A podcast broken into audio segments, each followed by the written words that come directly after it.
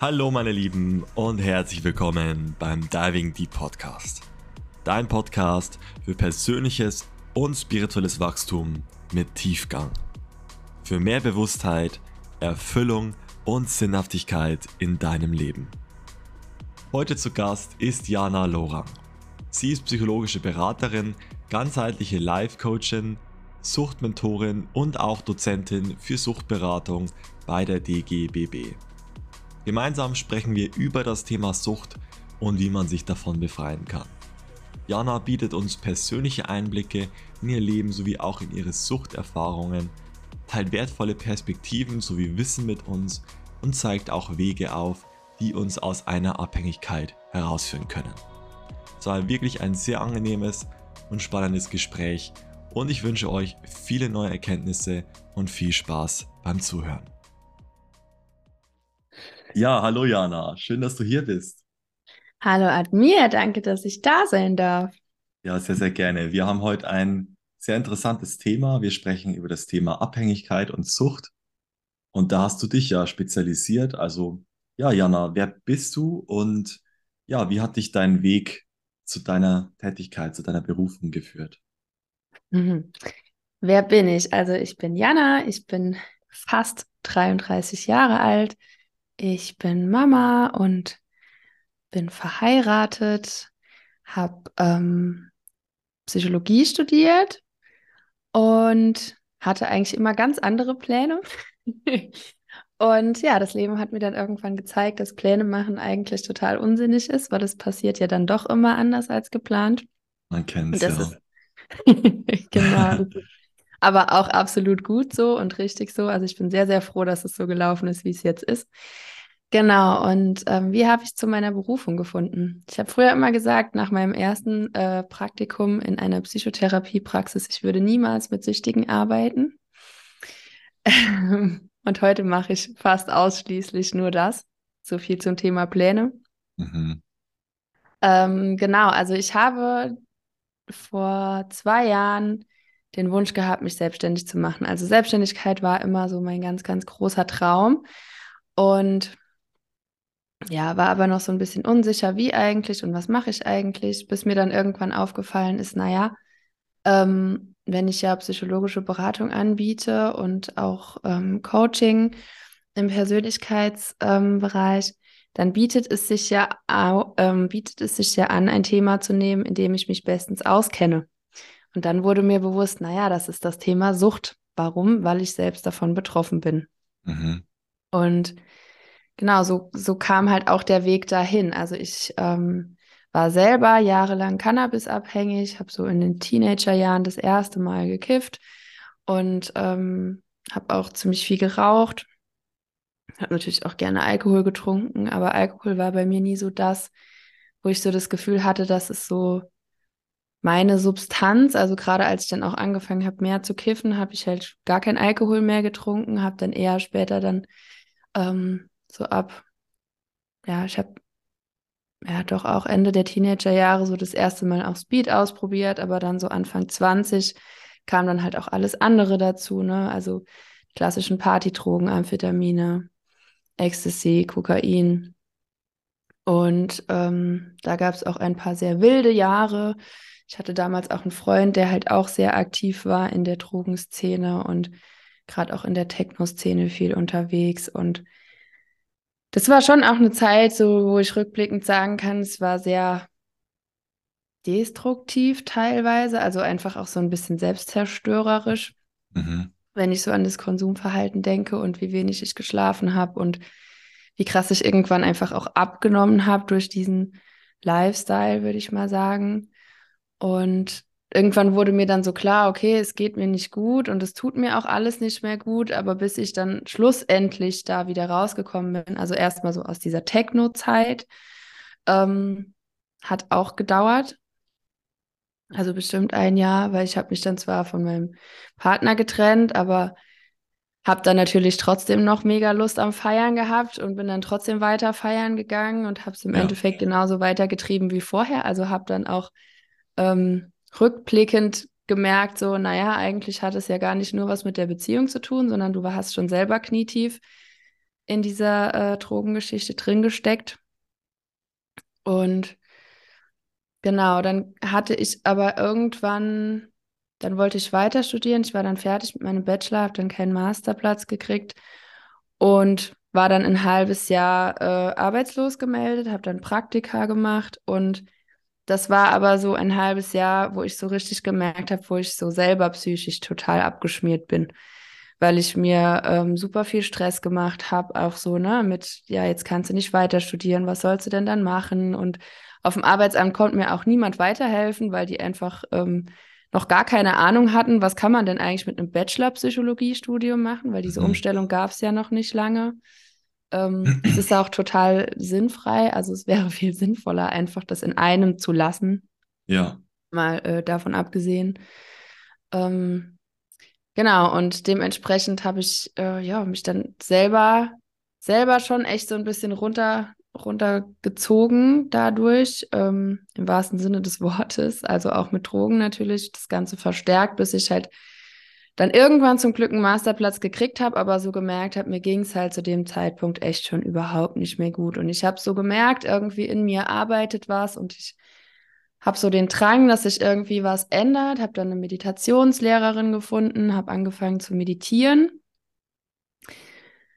habe dann so ein, ähm, ja, ich sage jetzt mal, irgendeine so alternative Therapiemethode ausprobiert, ähm, es war rückblickend auf jeden Fall gut, dass ich es gemacht habe. Es war aber in dem Moment ziemlich krass, weil es eigentlich retraumatisierend war mhm. und es mir mhm. danach natürlich noch viel schlechter ging.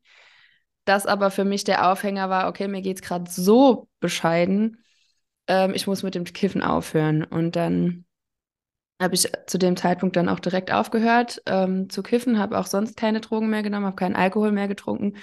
Und dann kam halt so dieser ganze Ballast der letzten Jahre so in einem auf mich drauf. Und dann ging es mir erstmal so richtig bescheiden. Dann habe ich eine Therapie angefangen, bin dann auch vier Wochen in eine psychosomatische Klinik, hatte dann so eine Vorstufe von Burnout und das mit 26. Ähm, Krass, ja. Ja, das ist so das, wo ich immer wieder auch so sage. Das ist halt das, das, was auch schnell passiert, wenn man eben Drogen nimmt oder gerade auch kifft oder raucht oder trinkt, um zu kompensieren oder um auszuhalten, um Zustände auszuhalten, die, ähm, die man eigentlich nicht mehr möchte. Ne? Also wenn ich mir überlege, ich bin viel zu lange in dieser Beziehung geblieben, ich habe viel zu lang, viel zu viel gearbeitet, obwohl ich eigentlich gar nicht mehr konnte, so, ne? Aber habe es halt dadurch immer kompensiert, kompensiert und ausgehalten. Und das hat natürlich dann dazu geführt, dass ich total erschöpft war auf allen Ebenen. Ja, logisch. Genau, und ähm, habe dann aber, ähm, muss ich wirklich sagen, zu schnell wieder angefangen mit dem Studium. Ähm, bin da, also bin dann auch wieder rückfällig geworden, habe dann wieder angefangen zu kiffen und habe dann aber auch gemerkt, okay, ich muss einfach was anderes machen. Ich muss mal da raus. Ich muss einfach, ich, ich hatte ultra den Wunsch, einfach unabhängig zu sein, auch finanziell, ähm, nicht mehr von meinen Eltern abhängig zu sein und einfach nur arbeiten zu gehen, mich nicht mehr darum, also weißt du, so nicht mehr ständig drüber nachdenken, okay, wann ist die nächste Prüfung, wann ist dies, wann ist das, wann ist jenes. Dann habe ich angefangen zu arbeiten. Es war auch auf jeden Fall eine super gute Entscheidung. Ich habe ultra viel über mich gelernt. Ich habe durch diese Arbeit in der Gastronomie ähm, wieder zu meinem eigentlichen Job gefunden. Also habe dadurch schon gemerkt, okay, ähm, die Psychologie oder einfach auch wirklich diese Arbeit mit Menschen ist das, was mir liegt. Das ist das, was ich kann.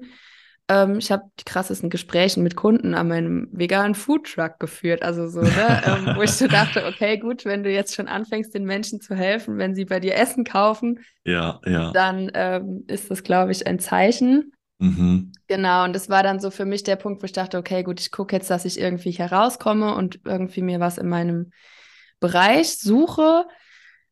Hab dann gerade was gefunden und habe dann erfahren, ich bin schwanger.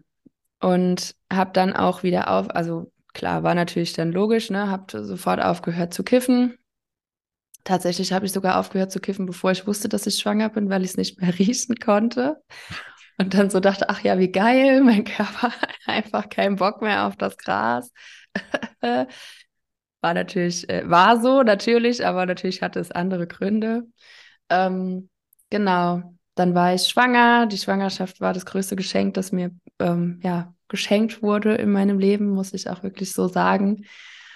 Ähm, und habe dadurch schon, also hatte dann ja ultra viel Zeit, habe eine krass krasse Wende so von meinem Körpergefühl auch dadurch durchgemacht. Also ich habe das erste Mal so richtig Respekt vor meinem Körper bekommen ne? und dementsprechend auch einfach Liebe für meinen Körper entwickelt, was der da geleistet hat in dieser Schwangerschaft, diesen Mensch ähm, hervorzubringen, dieses Leben zu schenken. Und genau, wurde dann aber trotz, trotz allem und trotz, dass alles super gut und schön war, ähm, trotzdem nochmal rückfällig und habe dann, als ich dann ähm, ja, abgestillt habe nach einem Jahr, trotzdem nochmal so, ach, ich könnte ja mal nochmal einen Joint rauchen. Und dann hat sich das natürlich super schnell wieder eingebürgert, weil dann ist natürlich auch wieder sowas vorgefallen, also so Streit in der Familie. Dann war das natürlich ja schon immer mein Mittel der Wahl. Wenn es mir nicht gut geht, habe ich gekifft. Mhm. Ähm, habe ich dann auch wieder gemacht und dann wurde mir halt erst so richtig, dann kam Corona, dann kam der erste Lockdown. Äh, genau. Und ähm, da war es dann halt auch ganz präsent. Also ich meine, ähm, auch wenn ich gekifft habe, habe ich halt immer nur abends gekifft natürlich, wenn meine Tochter geschlafen hat, war auch nie tagsüber irgendwie high oder so. Das wäre für mich auch geschlossen gewesen. Aber trotzdem kam ganz schnell dieser, diese Stimme in meinem Kopf, die halt immer wieder gesagt hat, Jana, du, du wolltest das nie, du wolltest nie eine Mama sein, die konsumiert, auch ja, ne, auch wenn es krass ist, gibt ja genug Leute, die sagen, oh jo, wenn ich abends mein Glas Rotwein trinke, stört doch keinen. Oder wenn du abends einen Joint rauchst oder deine Zigaretten, das stört keinen. Aber ich wollte das nicht. Ich hatte so ganz krass dieses Bild von mir, wie ich sein möchte als Mutter und ich wollte das nicht. Ja, verstehe. Und das war halt so der erste Moment, wo ich so richtig gemerkt habe, okay, du hast da ein Problem. So, es war nicht immer nur das Zigarettenrauchen, das ich zu dem Zeitpunkt schon gar nicht mehr gemacht habe, ähm, sondern es ist wirklich das Kiffen. Und beim Kiffen ist es noch ein viel größeres Problem eigentlich als bei dem Zigarettenrauchen, weil ich mit dem Kiffen noch viel mehr kompensiert habe als jetzt nur mit einer Zigarette. Sage ich jetzt in Anführungszeichen. Auf unterschiedlichsten Ebenen und habe dann aufgehört und habe dann eine Traumatherapie gemacht.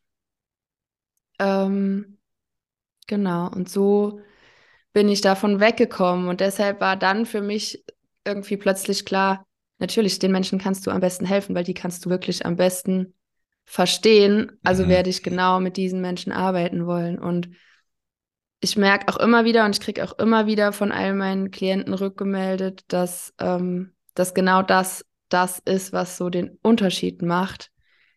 Weil es natürlich ganz anders ist, wenn, wenn dich jemand einfach versteht. Und ich glaube auch so für dieses ähm, nochmal diesen Konsumwunsch zu haben oder auch wenn, wenn Leute halt, trotzdem, ich meine, ich trinke ja trotzdem auch immer mal wieder Alkohol. Und bei vielen ist es ja auch so diese Angst, ne, wenn ich jetzt, äh, ich möchte mit XY aufhören, aber muss ich dann für immer mit allem aufhören? Nee, musst du eben nicht. Und es ist viel wichtiger, da eine Achtsamkeit, ein Bewusstsein dafür zu schaffen und wirklich zu gucken, was ist eigentlich los in dir? Warum konsumierst du? Was kompensierst du? Wie kannst du das mhm. anders lösen? Ne? Ähm, genau. Ja, stark. Ja, erstmal viel, vielen lieben Dank für diese ganzen persönlichen Einblicke auch ähm, in deinen ja. Lebensweg, der dich dorthin geführt hat. So, denke, da werden sich auch einige damit auch identifizieren können, ähm, die dann vielleicht auch so keinen Ausweg finden.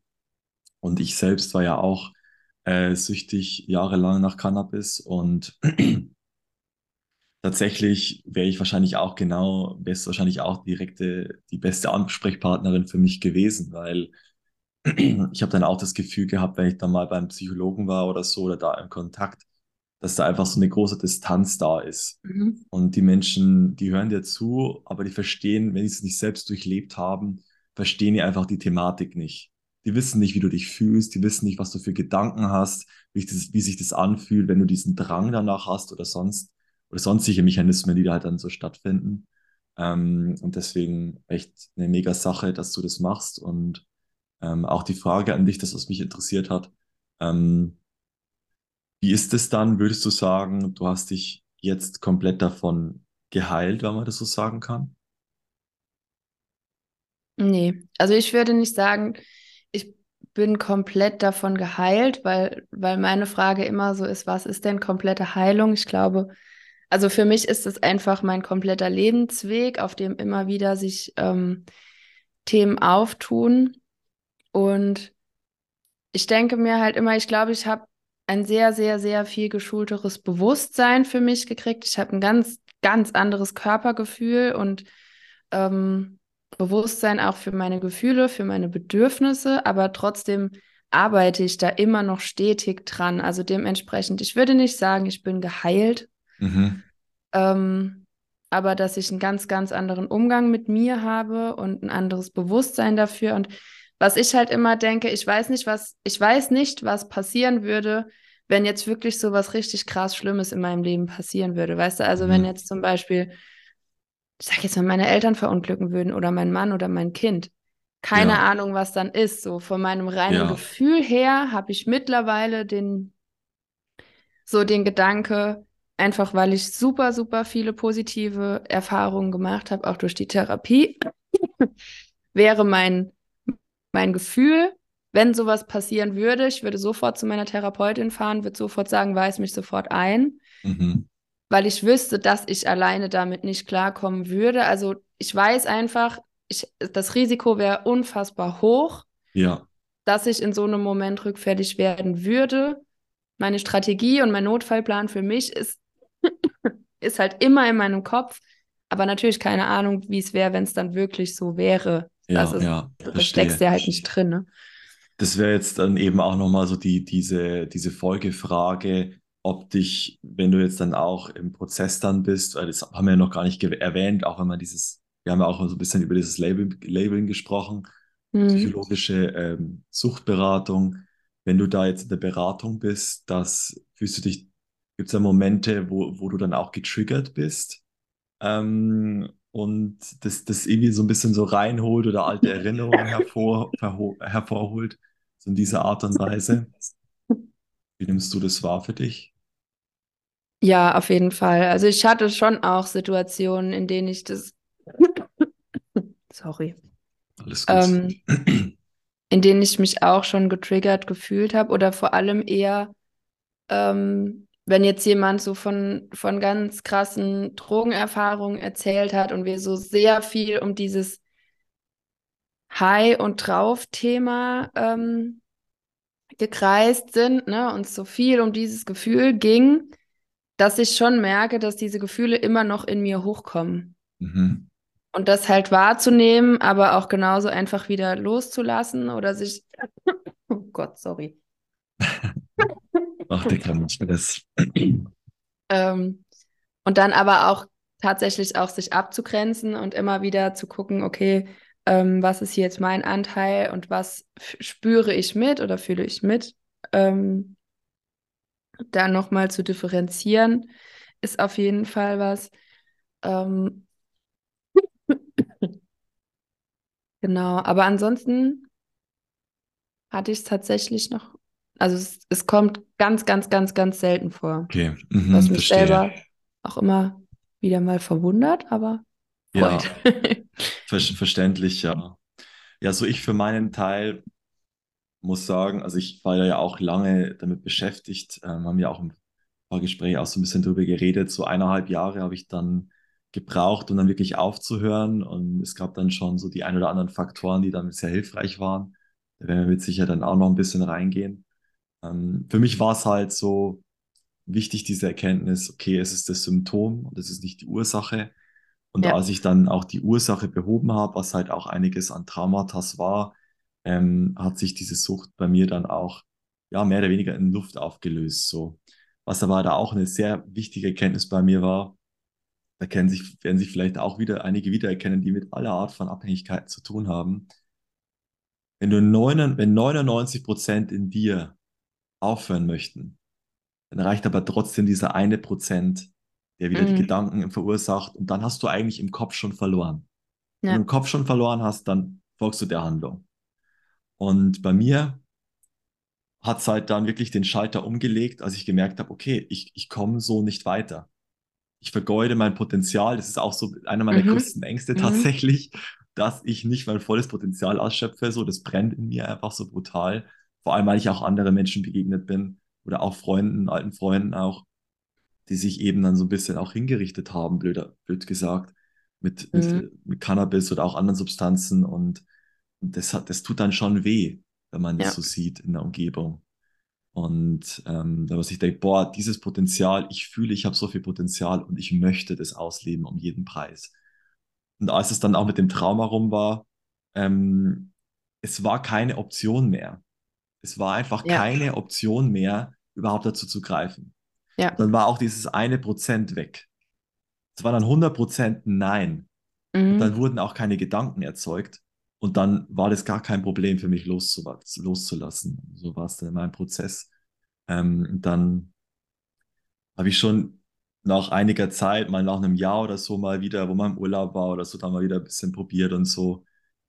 Je nachdem. Aber seitdem ist es eigentlich wirklich, ähm, hat sich dieses Problem für mich glücklicherweise in Luft aufgelöst, so, weil es hat mich natürlich auch sehr lange beschäftigt, ja. Und denke, gerade wenn man viel kifft, äh, dann irgendwann mal stellt sich halt einfach eine, eine, eine sehr krasse Stagnation ein, so Mhm. nehme ich das Ja, wahr, was ich so beobachte, ja. Ähm, ich hätte eine Frage an dich und die Frage wäre, wie definierst du Sucht an sich? Wann, ab wann, ab welchem Punkt ist jemand süchtig? Ganz klar, wenn jemand unter dem Konsum selbst leidet. Hm. Also das finde ich ist immer der ganz ausschlaggebende Punkt, weil erstens jemand, der nicht unter dem Konsum oder unter dem, ich sage jetzt eher mal unter dem Konsumdruck oder auch unter dem Gefühl, ich, ich würde auch gerne mal nicht konsumieren, aber ich krieg's nicht hin. Das ist ja oft so die Spirale, wo jemand dann anfängt, drunter zu leiden. Mhm. Und ähm, ab dem Punkt würde ich sagen, spricht man von Sucht. Es gibt natürlich auch ganz genaue Kriterien, die ich dir jetzt auswendig nicht alle aufzählen kann. Aber ähm, da zählt natürlich auch sowas dazu, ne? wie äh, Entzugserscheinungen und ähm, dass du deine, deine Hobbys, deine Dinge generell einfach vernachlässigst für den Konsum, dass du zum Beispiel lieber zu Hause bist und konsumierst, als mit Freunden unterwegs, weil du weißt, dass du mit denen nicht konsumieren kannst. Ne? Also so, so klassische Dinge gehören schon dazu. Ähm, aber ich finde, es ist, es ist tatsächlich nochmal, also der, der Grad ist halt ganz schmal zwischen Gewohnheit und Sucht. Also die meisten Leute denken ja immer, Substanzmissbrauch und Sucht liegt ganz nah beieinander, aber es gibt so eine Treppe, die fängt an mit der ersten Stufe mit dem Genuss, weil natürlich kannst du jede Substanz auch genießen, auch wenn es Menschen gibt, die sagen, es gäbe den, also den Genuss davon nicht, aber das ist sei mal so dahingestellt, ne? Ja. Ähm, es gibt ja auch Leute, die können eine Zigarette genießen. Ich kenne Menschen, die rauchen dreimal im Jahr eine Zigarette und die genießen das. Mhm. So, ne? Also es ist ja ist eine ganz individuelle Wahrnehmung. Nach der Stufe kommt der Substanzmissbrauch, weil der Missbrauch einer Substanz bedeutet immer, du missbrauchst diese Substanz, um zum Beispiel etwas zu konsumieren, äh, um etwas zu kompensieren. So. Mhm. Ja.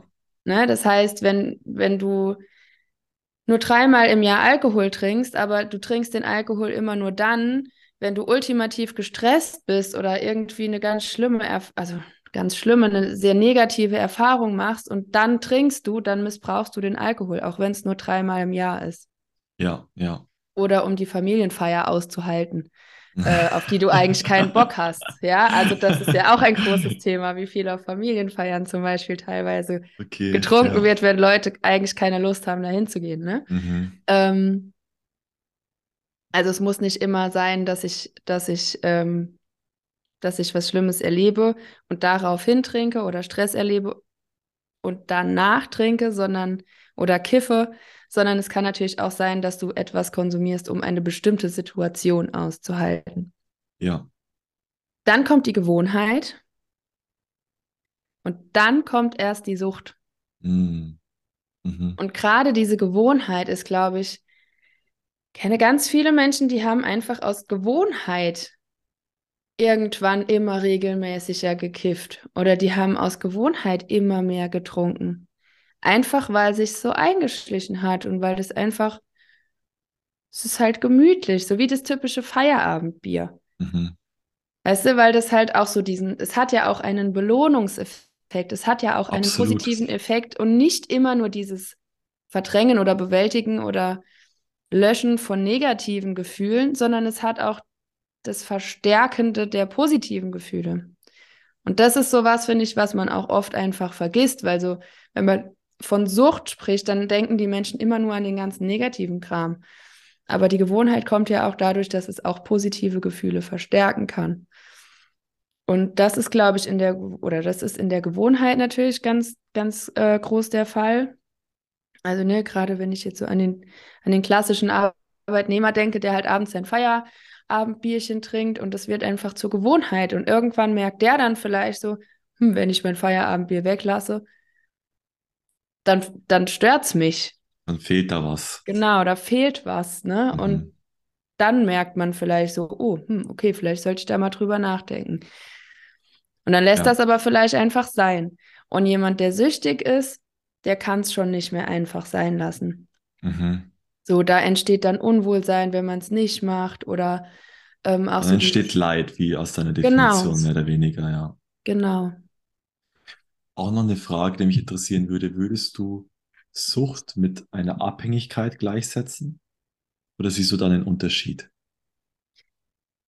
Ich sehe keinen Unterschied. Also ich, ich mache keinen Unterschied. Ich finde, es ich finde es immer spannend, wer sich als süchtig und wer sich als abhängig bezeichnet, weil ähm, ich habe da auch ganz am Anfang, als ich angefangen habe, mit dem Thema rauszugehen, mal eine Diskussion dazu gestartet. Und bei Abhängigkeit, die meisten Menschen sagen gerne, sie sind abhängig, weil Abhängigkeit ist so eher dieses Passive. Ich bin abhängig von der Substanz. Und es ist es ist eher, es hat so einen passiven Charakter und süchtig ist aber gleich so dieses mhm. aktive. Mhm. Ich bin aktiv süchtig. Das heißt, ich konsumiere, ich will konsumieren. Also es ist, es ist viel mehr dieses, also dieses aktive, ähm, es hat irgendwie eine aktivere Komponente und auch eher so eine, dem Mensch ist ganz klar, ganz bewusst, was da los ist und da, da merkst du, dass Leute lieber, die sich das noch nicht so eingestehen können, die sagen lieber, ja, ich bin schon abhängig davon, aber trotzdem ist es oft noch so ein, ja, aber eigentlich brauche ich das ja nicht, ne? Oder ich kann ja schon jederzeit aufhören oder so, aber ich bin süchtig, sagen wirklich die wenigsten, mhm. wo es eigentlich zutreffen würde. Verstehe. Okay, dann hätte ich die Frage an dich, was sind für dich so die Hauptfaktoren, weshalb Menschen süchtig oder abhängig von etwas werden? Das finde ich ist tatsächlich eine komplexe Frage, oder? Eine sehr komplexe Frage. Es gibt ja auch, es gibt ja auch kein klassisches Entstehungsmodell, wo du sagen kannst, genau so entsteht Sucht. Also es gibt viele unterschiedliche Modelle und ähm, es spielen einfach viele Faktoren mit rein. Ne? Es spielen Traumata, spielt eine große Rolle. Also ähm, ich weiß noch, dass meine Therapeutin damals gesagt hat, dass es so ähm, die gemeinsame Annahme von so einem ähm, in der Verhaltenstherapie gibt, dass ähm, süchtige Menschen immer traumatisiert sind. Aber traumatisierte Menschen werden nicht immer süchtig. Mhm. Aber dass man schon davon ausgehen kann, dass bei jemandem, der süchtig ist, auch in irgendeiner Form ein Trauma zugrunde liegt. Kann ich zumindest von all meinen KlientInnen auch so bestätigen. Also ich, ich auch bei noch, mir unterschreiben, ja. ja. also ich bei mir selber auf jeden Fall nämlich auch. Mhm. Dann kommt natürlich auch immer ähm, die Komponente mit rein ähm, aus dem Umfeld. Ne? Also hast du jetzt in der Jugend, in deinem Umfeld viele Menschen um dich rum gehabt oder auch später, die viel konsumiert haben. Wie wurde in deiner Kindheit, in deiner Jugend zu Hause mit Gefühlen umgegangen? Hast du gelernt, mit deinen Gefühlen umzugehen, die rauszulassen, die anzunehmen? Wurde darüber gesprochen? Ähm, hattest du einen Mensch, mit dem du über alles reden konntest oder hattest du das nicht? Ähm, also da die Sachen kommen halt auch dazu, ne? Ähm, ja. Hattest du vielleicht einen Elternteil, der selber eine Abhängigkeit hatte oder eine Sucht? Ähm, genau, oder auch jemand in der Familie.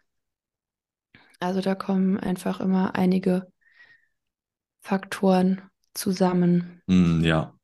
Ja, gerade die Umgebung ist natürlich auch eine sehr, sehr große Rolle, wie das auch so bei mir damals der Fall war.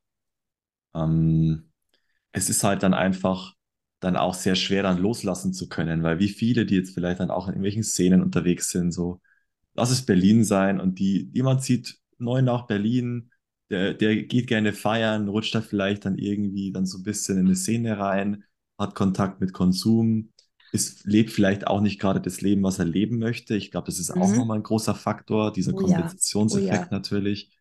Ähm, aber ja, dann hat man vielleicht dann dadurch soziale Kontakte. Man kommt rein und jeder hat ja dieses Bedürfnis nach sozialen Kontakten, vielleicht auch mhm. gesehen und verstehen zu werden. Und wenn da halt dann Konsum immer eine Rolle spielt und du dann loslassen müsstest, wie schwer ist denn das, wenn es deine Freunde sind und du weißt, es geht eigentlich nicht anders, als da loszulassen mhm. ähm, und dich zu distanzieren, zu min mindestens einen gewissen Zeitraum. Und ja. wenn nicht sogar am liebsten komplett, weil es kann halt dann gut sein, wenn du nicht das dann alle Faktoren mehr oder weniger, was heißt alle Faktoren geheilt hast, dass du halt wieder rückfällig wirst und so weiter. Und dann fehlt dir halt nicht nur dieser Kompensationseffekt, sondern dann fehlt dir auch nochmal dieser soziale Kontakt, was dann halt ja. schon, also das, das kann dann schon wirklich sehr komplex sein, ähm, was dann echt nicht so einfach ist. Vor allem, wenn man, vor allem was auch bei, bei vielen der Faktor war, auch in meiner Umgebung, dass man dann hauptsächlich dann auch Freunde halt, gerade wenn man auch jeden Tag kifft beispielsweise, dass man mhm. dann natürlich Freunde hat, die auch jeden Tag kiffen. Ja. So bildet sich halt dann dieser Freundeskreis und ähm, gerade wenn man dann irgendwie auch abhängig ist, dann fragt man sich ja auch, okay, ja, möchte ich denn überhaupt dann auch mit dem chillen beispielsweise am Abend? Der raucht ja nicht. Und dann, äh, wie gesagt, dann kapselt man sich halt sehr krass ab, ja. Ja. Vor allem, wenn es natürlich nochmal der Fall ist, dass es halt auch ähm, von der Politik halt auch, gut, da kann man auch ewig drüber reden, aber auch gerade Cannabis, gut, ist ja gerade auch in aller Munde, dass es auch legalisiert wird und so weiter. Aber wenn das halt dann auch so, so eine richtige graue Zone ist oder halt sehr so im Schatten, man halt immer dann so äh, seinen Joint raucht, sage ich jetzt mal, dann hat es natürlich trotzdem mhm. nochmal noch mal extrem mehr diesen, diesen Abkapl Abkap Abkapselung, diesen Effekt sich abzukapseln, ja, jetzt habe ja. ich Ja, spannend auf jeden Fall. Ähm, jetzt habe ich eine richtig interessante Frage an dich. Ähm, ich weiß auch nicht, wie du mit die gekommen ist, aber die Frage ist, gibt es etwas, was den meisten Menschen, die abhängig sind, nicht bewusst ist, ihnen aber sehr dienlich wäre, bewusst zu sein? Also wenn ich jetzt einfach mal an mich denke und eigentlich auch an alle meine Klientinnen, mhm. ähm, dann ist es die Tatsache, dass wir vor negativen Emotionen flüchten. Und ich weiß noch, als mir das das erste Mal gesagt wurde von meiner Therapeutin, bin ich nach Hause gefahren und ich war richtig sauer. ich, war, ich war richtig sauer, weil ich so dachte, was fällt dir denn ein? Ist doch totaler Schwachsinn. Ich laufe doch nicht von negativen Emotionen weg. Und dann habe ich so angefangen, drüber nachzudenken. Und dann wurde mir plötzlich bewusst, hm, wann rauchst du denn am meisten? Wann trinkst du denn am meisten? Hm. Wann kiffst du denn am meisten? Ja, ist schon meistens, wenn irgendwie negative Emotionen im Spiel sind. Klar, irgendwann war es natürlich so ein, so ein gleiches Level. Ne? Ich habe dann gena irgendwann genauso viel konsumiert, aber gerade als ich auch aufgehört habe, habe ich eher gemerkt, ja, ich habe immer noch die Tendenz dazu. Weil dieses negative Emotionen fühlen mir schon immer wahnsinnig schwer gefallen ist. Mhm. Und das ja, ist we was. fällt es leicht, ja. Ja, genau. Also ich meine, es ist ja auch, also es ist ja auch nicht schön. Es fühlt sich nicht angenehm an. Mhm. Aber da wirklich anzusetzen und zu gucken, okay, wie kann ich lernen, mit negativen Emotionen umzugehen? Und ich finde, es macht ja schon einen riesen Unterschied, einfach mal zu akzeptieren, dass die da sind, dass die da sein dürfen. Und das nimmt dir ja meistens schon, finde ich, also habe ich oft das Gefühl bei mir, so 70 Prozent des Druck raus. Einfach nur mal zu sagen, okay, das darf jetzt sein. Ja, ja. Darf sich jetzt auch mal kacke anfühlen. Und ich hatte vorgestern so einen richtig blöden Tag. Und mittlerweile bin ich da aber völlig fein damit, weil ich halt dann einfach sage, ja, es ist jetzt so. Ich habe jetzt mal einen blöden Tag und es ist völlig okay. Es darf jetzt einfach mal ein Kacktag sein. Und ich muss jetzt nicht aktiv, permanent irgendwas dafür machen, dass der Tag doch noch mal schön wird oder dass ich mich jetzt unbedingt wieder gut fühlen muss, sondern es ist völlig in Ordnung, einfach mal einen schlechten Tag zu haben. Ja. Es kann auch mal eine schlechte Woche sein und es ist auch in Ordnung. Natürlich ist es noch mal viel schwerer, wenn man zum Beispiel auch um jemanden trauert oder nach einer Trennung oder wenn du irgendwie deinen Job verloren hast. Gar keine Frage. Ja. Aber selbst da finde ich, ist es so wichtig, sich zu erlauben, dass man trauern darf. Sich erlauben, auch sich mal eine Woche frei zu nehmen und einfach mal zu Hause zu sein und auch mal jeden Tag eine Stunde heulen zu dürfen. Weil dadurch, dass wir diese Emotionen ja durchleben, gehen sie ja durch uns durch. Das heißt, sie gehen auch wieder aus uns raus. Ja. Und das ist was, finde ich, was unfassbar wichtig ist. Und das, das lernen wir aber, also zumindest meine Generation, ich habe das Gefühl, es wird immer besser, aber auch nicht immer. Ähm, das haben wir oft auch einfach nie gelernt, weil es unsere Eltern, also die kommen ja noch aus einer Generation, die hatten die Nach Nachkriegsgeneration als Eltern. Ja da war das überhaupt keine Frage. Da hat niemand darüber gesprochen. Und da war einfach noch so krass dieser Schatten darüber. Ne? Wir, wir kommen aus dem Krieg, wir haben den Krieg erlebt. Ähm, wir müssen jetzt ultimativ dankbar sein, weil jetzt ist alles vorbei, jetzt geht es uns wieder gut. Und die hatten ganz andere Sorgen, die haben sich mit ganz anderen Dingen beschäftigt. Wie hätten die das, die hatten das ja gar nicht auf dem Schirm. Mm, und so stimmt. von Generation zu Generation ändert sich das ja. Also ich, ich habe schon das Gefühl, dass das besser wird. Gerade auch so in der Erziehung gibt es mittlerweile diesen riesen ähm, Switch ja auch so zu bedürfnisorientierter Erziehung. Wie wichtig das ist, die Bedürfnisse deines Kindes wahrzunehmen und auch darauf zu reagieren. Dein Kind sagt dir, oh, das tut mir weh und du sagst, ja, das tut weh. Wo tut's dir denn weh?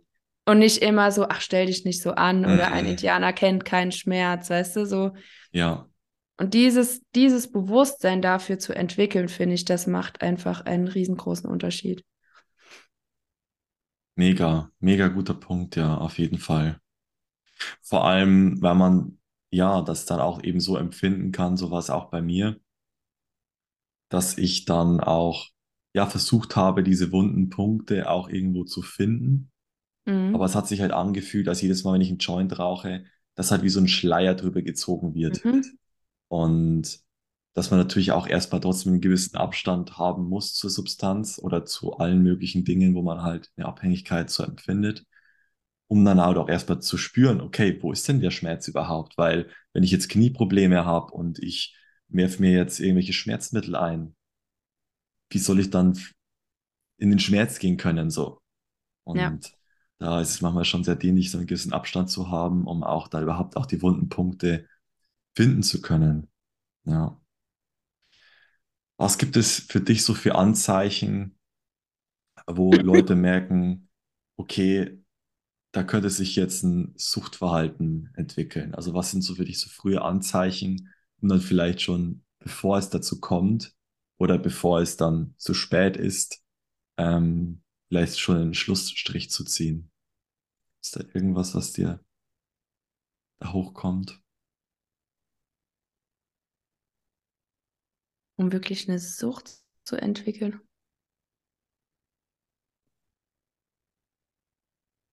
Mir fällt tatsächlich jetzt so spontan nichts ein. Mir fällt es eher ein für Substanzmissbrauch. Also, dass, dass wenn dir jetzt wirklich auffällt, dass jemand, sobald du zum Beispiel in einer Beziehung, ne, sobald du dich streitest oder eine Diskussion führst, ähm, oder du gerade einfach, äh, sagen wir mal, du hast irgendwie einen krassen Streit mit deinem Partner und ihr geht mal beide aus dem Raum und der geht in die Küche und trinkt erstmal eine Flasche Bier.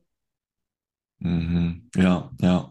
Gutes Das ich Anzeichen, ist, ja. genau, das ist so ein klassisches Anzeichen dafür, dass, dass dieser Mensch mit dem Gefühl jetzt gerade halt überhaupt nicht umgehen kann. Und ähm, ja, also ich finde auch immer den Substanzmissbrauch, der ist ja so die, die frühe Form, die beginnt, woraus sich natürlich irgendwann eine Sucht ähm,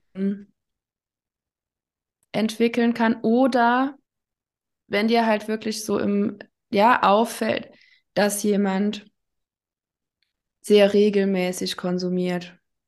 Ja, Also das hatte ich auch, seit ich jetzt selber aufgehört habe, auch immer mal wieder so, ne, im Freundeskreis oder Bekanntenkreis, dass ich so mitgekriegt habe, okay, der und der konsumiert gerade wieder viel mehr, als er es vorher getan hat, dass ich dann schon immer wieder auch mal hingehe und sage so, hey, das und das ist mir aufgefallen, was ist denn gerade so los bei dir?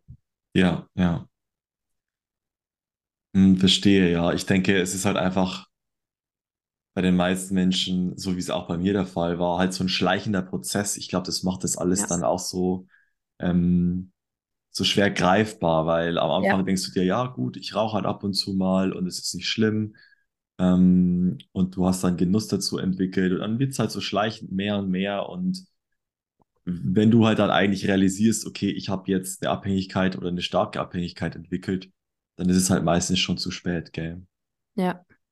Was, was mir tatsächlich auch noch einfällt, ist, ähm, was ich immer gut finde, wenn, wenn man zum Beispiel, aber ich meine, das, das, sowas merkst du eigentlich eher halt vielleicht nur beim Partner, bei Mhm. Freunden oder Bekannten, die siehst du ja jetzt nicht täglich, dass, dass wenn du so, wenn du gut in, im Kontakt bist miteinander und über sowas auch sprechen kannst, ohne dass es direkt in so ein Vorwurf oder ich erwarte von dir Ding kommt, ne?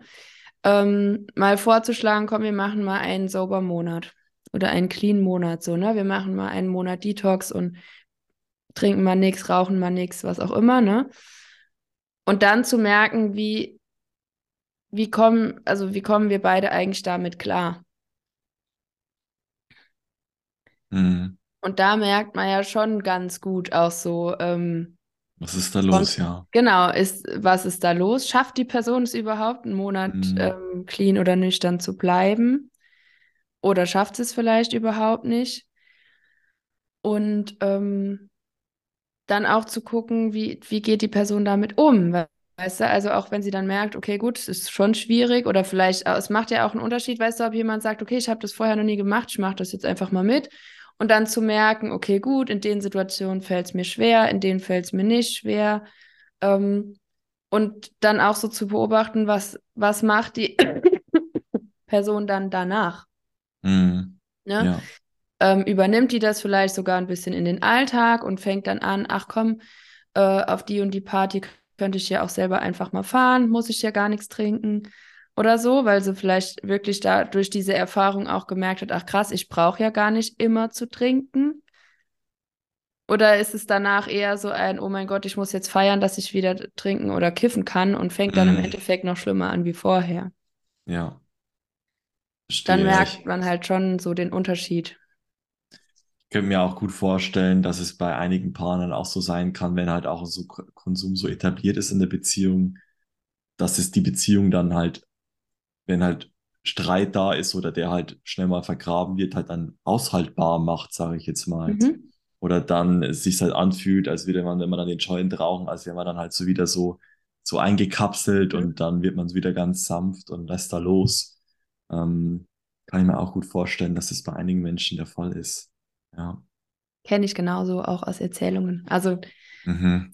Also gerade so dieses, äh, ich kannte mal ein Pärchen, bei denen war das ganz krass, so dass immer, wenn die sich gestritten haben, ist der Freund dann immer äh, rausgegangen und hat einen Joint geraucht. Und sie war halt sehr impulsiv und ist auch immer sehr laut geworden. Und danach war der dann immer wieder so völlig versöhnlich und so, ja, komm, und wir regeln das nochmal. Und dann haben die sich immer wieder vertragen. Krass. Und so hat das, Mhm. hat dieses Zusammenspiel halt super gut funktioniert, bis die dann halt irgendwann gesagt hat, ja, es wäre ja schön, wenn du auch aufhörst zu kiffen. Ja, interessant. Okay, gut, dann würde ich dich auch mal fragen, was, ja, was, was können dann Menschen tun, die in einer Abhängigkeit sind, die Suchtverhalten haben, um das Ganze zu lösen? Erst einmal, ja, vielleicht auch nur für sich selbst und dann natürlich, ja, was gibt es da für Möglichkeiten, wenn sie alleine nicht mehr klarkommen? Aber erstmal so, was können sie tun, um das vielleicht auch selbst, äh, um, um es, um es da vielleicht auch selbst herauszuschaffen?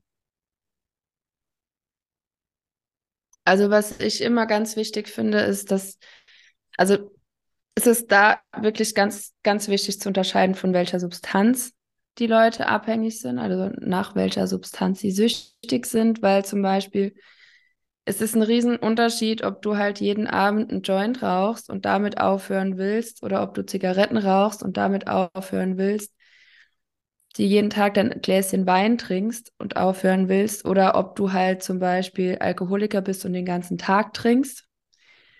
Ähm, oder ob du vielleicht von, was weiß ich, Heroin, Ketamin etc. abhängig bist oder Amphetaminen, weil einfach umso stärker die Substanz ins Gehirn, also in deinen Gehirnstoffwechsel auch eingreift. Oder auch bei Alkohol ist es ja so, wenn, wenn ein richtiger Alkoholiker von heute auf morgen aufhört zu trinken, besteht einfach Lebensgefahr. Das heißt, je nach Substanz, finde ich, ist es schon ganz wichtig, auch immer darauf hinzuweisen, wenn es eine Substanz ist, die wirklich ähm, sehr stark in deinen Körper und in deinen Gehirnstoffwechsel eingreift, dann würde ich immer empfehlen, einen klinischen Entzug zu machen. Das geht im, also so in der Regel um die zwei Wochen. Du gehst einfach in eine Entgiftungsklinik und machst diesen Entzug. Du musst danach nicht zwingend in eine ähm, stationäre Suchtklinik noch drei Monate hinten dran. Natürlich ist es, kann das sehr gut tun, aber ähm, es ist nicht zwingend notwendig. Also wenn, wenn zum Beispiel es Leute gibt, die einfach nur diesen Entzug zu Hause nicht alleine hinkriegen, dann kannst du das in der Klinik machen. Es ist einfach der sanftere Weg und du bist halt begleitet, es kann halt nichts passieren. Also du hast keine lebensbedrohlichen Situationen und das finde ich ist, sollte man einfach wissen. Mhm. Ähm, zum Beispiel gerade beim Kiffen, ich kenne ganz viele Menschen, die halt ohne, ohne Hilfe aufgehört haben zu kiffen, also die jetzt nicht in der Klinik sind, ähm, um den Entzug durchzumachen oder auch beim Rauchen. Ähm, ich finde es super, super hilfreich, wenn man ähm, vorher schon anfängt, sich Alternativstrategien anzueignen. Also wenn du praktisch nicht aufhörst zu kiffen und plötzlich hast du, gerade beim Kiffen ist es ja immer so dieser Effekt und du hast plötzlich ultra viel Zeit und viel mehr Energie. Was machst du dann mit deiner Zeit? So, wenn du aber keine Ahnung hast, was du machen sollst, ist es ultra schwer, die ersten zwei Wochen clean zu bleiben, weil du einfach ultimativ viel Langeweile hast. Und Langeweile war was, das hast du ultra gerne mit Kiffen ausgeglichen. Deshalb finde ich, ist es gut, wenn man sich vorher schon so ein paar Alternativen überlegt. Ne? Zum Beispiel erstens, sich die ersten zwei Wochen vielleicht entweder in Urlaub zu fahren, dass du erstmal woanders bist, dann bist du abgelenkt und dann hast du die erste, diese Anfangszeit direkt schon mal mit vielen neuen Eindrücken gefüllt und hast einfach Ablenkung. Ablenkung tut immer gut, gerade in den ersten zwei Wochen. Ähm, viele Termine planen oder einfach auch, also Termine planen im Sinne von dich viel mit Leuten verabreden, viel mit Freunden verabreden, sodass du einfach genug Ablenkung hast und halt einfach gucken, was kann ich stattdessen tun. Ist es irgendwie ein Hobby anzufangen, sei es was Kreatives. Also ich erlebe nämlich bei ganz vielen Menschen, dass die plötzlich ultra kreativ werden, wenn die ähm, aufhören mit dem Kiffen. Mhm. Und man ja immer so denkt, so ja, wenn ich kiffe, bin ich kreativer. Ja, vielleicht, punktuell, aber generell wird deine Kreativität gehemmt durch das Kiffen. Das kann, wenn du mal kiffst und dann dich hinsetzt und anfängst zu malen, dann kann das diese bewusstseinserweiternde Wirkung haben und dass du dann in dem Moment vielleicht viel krassere Bilder malst, wenn du aber jeden Tag kiffst, ist es nicht der Fall. Mhm. Weil es hemmt dich ja auf allen Ebenen. Das heißt, du kannst anfangen, zum Beispiel, äh, kannst dir vorher schon mal einplanen, dass du dich für einen Malkurs anmeldest oder du fängst irgendwie an, Handarbeit zu machen. Ähm, oder weiß ich nicht, es gibt ja tausend, tausend Dinge, die du da irgendwie ausprobieren kannst. Ne? Was auch super gut ist, ist, sich zum Beispiel für Sport anzumelden oder sich irgendwie einen Sportkumpel, eine Freundin zu suchen, mit der man dann irgendwie sich bewegen kann und sei es nur regelmäßig spazieren, laufen gehen, Yoga, egal was. Und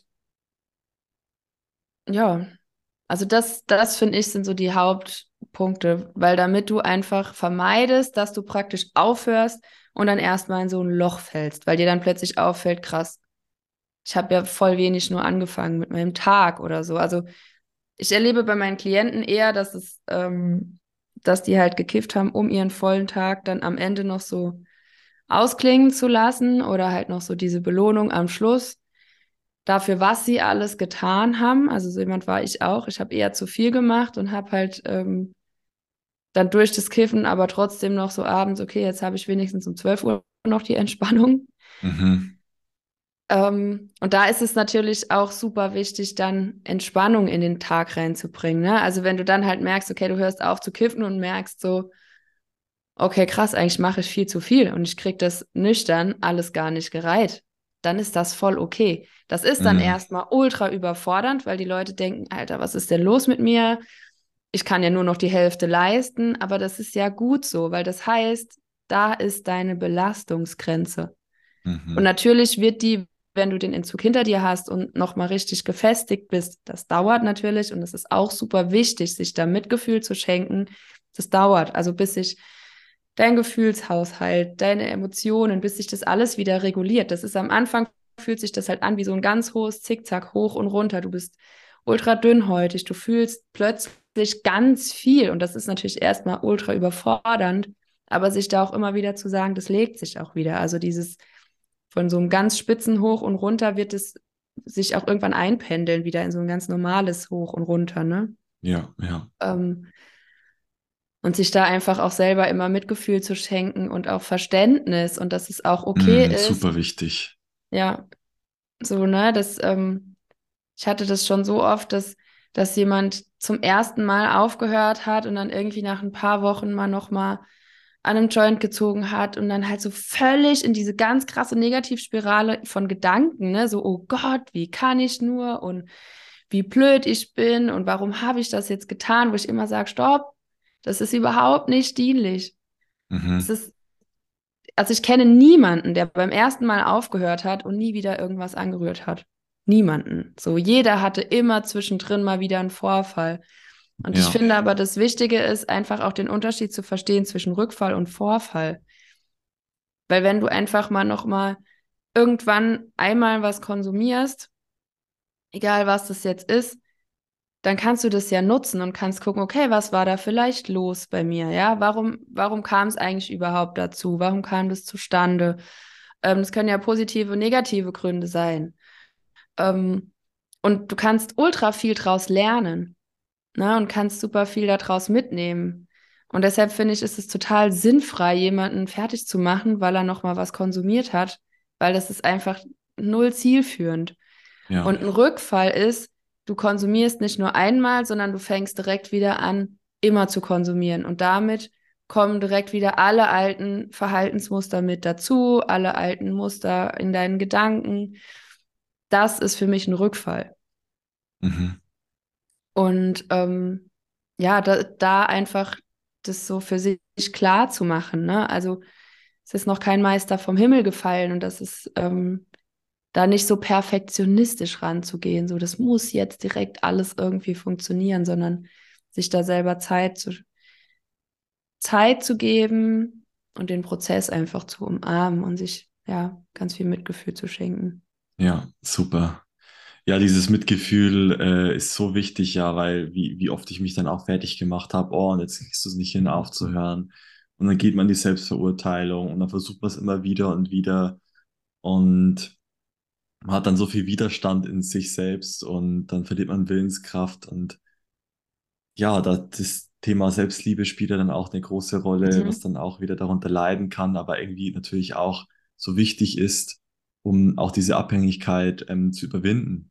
Mhm. Auch aus der Liebe zu sich selbst, aus der Liebe zum Körper ähm, nach vorne gehen zu wollen und auf der anderen Seite, wie du schon gesagt hast, wirklich so die Bedürfnisse dahinter zu sehen so ist es ja. die Entspannung und gibt es vielleicht auch andere Wege, diese, zu dieser Entspannung genau. zu gelangen. Ja. Natürlich kann dann Kiffen dieser, dieser Knopfdruck sein in die Entspannung.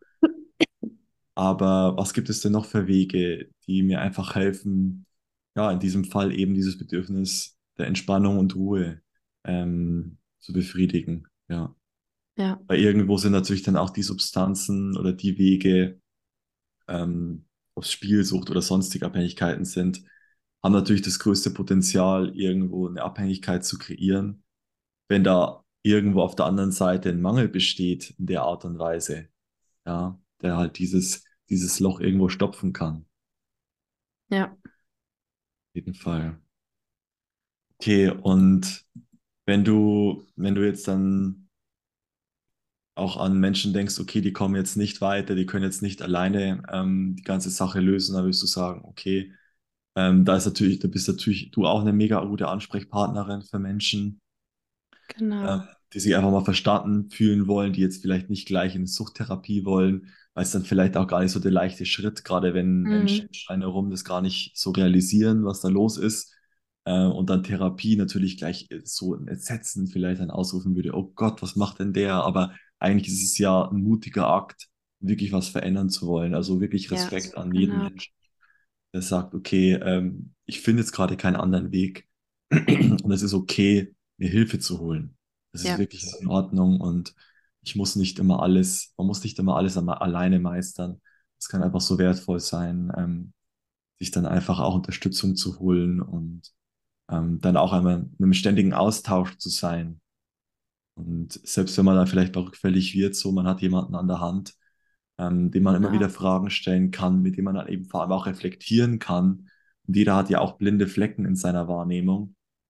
Und da hat man einfach zu zweit, ähm, oder wenn man jetzt in der Therapie ist mit noch mehr Menschen, einfach nochmal ganz viel andere Perspektiven und kann halt auch die blinden Flecken ausfindig machen. Ja, Genau.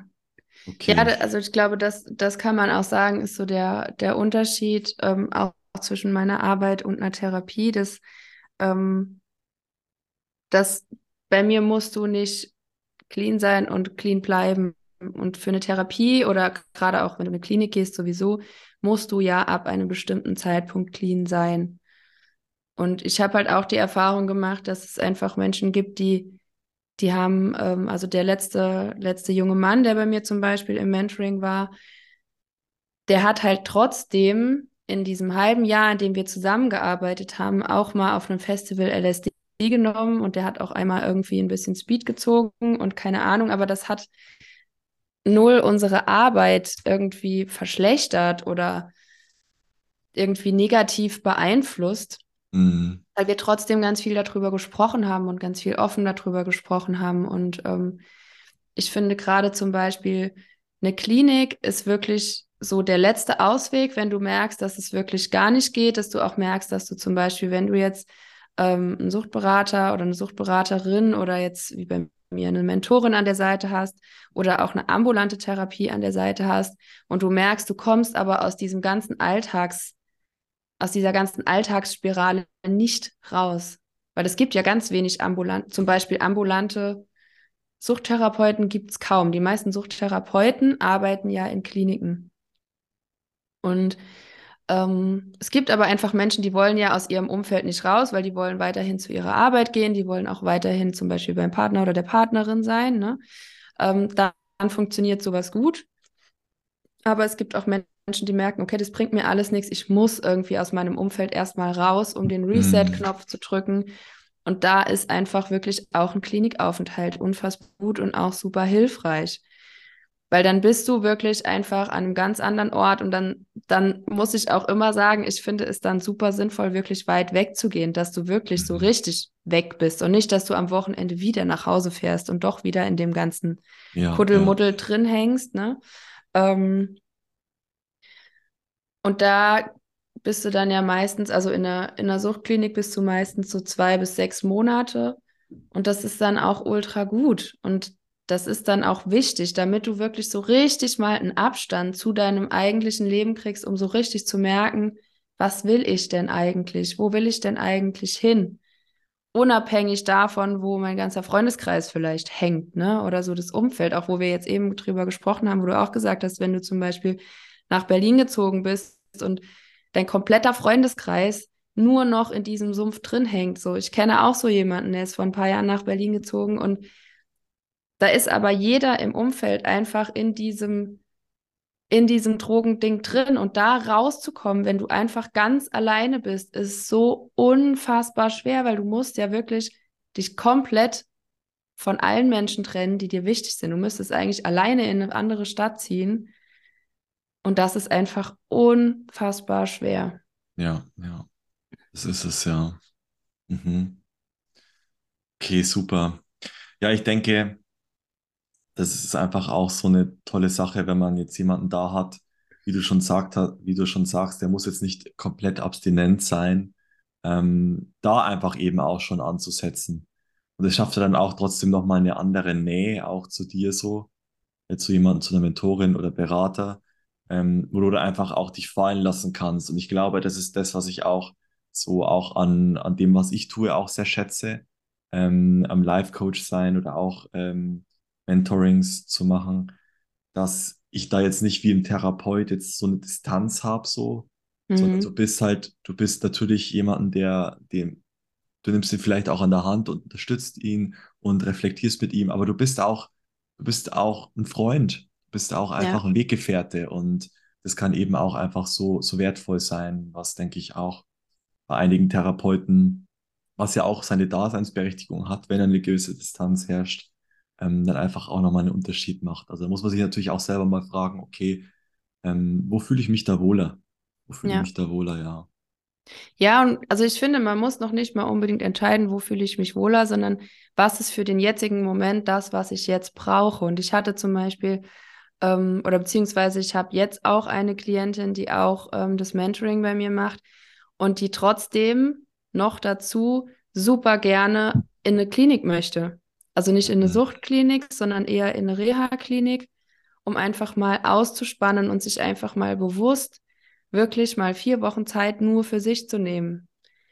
Und ich finde es immer wichtig, dass das eine das andere nicht ausschließt, weil ich bin ja keine Therapeutin. Das heißt, wir reden in meiner Arbeit nie die ganze Zeit über die Vergangenheit, ne? Oder ich löse auch keine Traumata auf, sondern das ist die Aufgabe eines Therapeuten. Und ähm, oft entdecken wir bei meiner Arbeit aber, okay, es gibt da doch noch einen tieferen Grund und da ist vielleicht doch noch was, was geheilt werden möchte. Und dann aber auch gemeinsam halt zu gucken, ne, welche Therapie wäre denn geeignet? Ich meine, es gibt ja tausend verschiedene Therapieformen, ja. Der eine oder die eine möchte lieber eine körperorientierte Therapie machen, die andere lieber eine Hypnosetherapie, die andere eine Traumatherapie. Also es ist, es ist ja ein riesengroßes Angebot und alleine da sind viele ja schon mal erstmal erschreckt, weil sie einfach gar nicht wissen, was will ich denn oder was bringt mir denn was überhaupt, ne? Oder warum in der Klinik, warum nicht? Und ähm, deshalb merke ich, dass meine Arbeit oft die Menschen auch sensibilisiert dafür oder stärkt, ähm, doch danach zu sagen, okay, jetzt fühle ich mich bereit, eine Therapie zu machen. Mhm. Okay, ja, auch ein echt guter Punkt, das nochmal so in den Vordergrund zu bringen. Okay, super, Jana. Ähm, Mhm. ja, dann hätte ich noch eine letzte Abschlussfrage an dich. Ähm, muss jetzt nicht unbedingt auf dieses Thema bezogen sein. Es kann auch eine persönliche Frage sein. Es kann aber auch auf das persönliche Thema bezogen sein, ähm, beziehungsweise auf, auf dieses Thema Sucht. Wenn du eine Message an die Menschheit hättest, welche wäre sie? Hm. Alle deine Gefühle sind richtig. Und es ist, wie formuliere ich den Satz am schönsten? Ähm, alle deine Gefühle sind richtig und es ist dein gutes Recht und es ist richtig, die alle fühlen zu dürfen und auch ausleben zu dürfen. Mhm. Sehr schön. Okay, tolle Message. Alles klar, Jana. Dann danke ich dir von ganzem Herzen für dieses tolle Interview und sind auf jeden Fall in einige wichtige Themen reingegangen. Ähm, ja, sonst ver verlinke ich natürlich alles, ähm, was dich betrifft, nochmal in der Beschreibung. Vielleicht fühlt sich ja auch der andere an angesprochen und will sich auf jeden Fall ja wohl bei dir fühlen, in Beratung reinzugehen. Da findet sie auf jeden Fall alles in der Beschreibung. Und ja, sonst danke ich auch allen fürs Zuhören und würde sagen, ja, bis zum, bis zur nächsten Folge beim Diving Deep Podcast. Vielen, vielen Dank dir, dass ich da sein durfte und danke für das tolle Gespräch.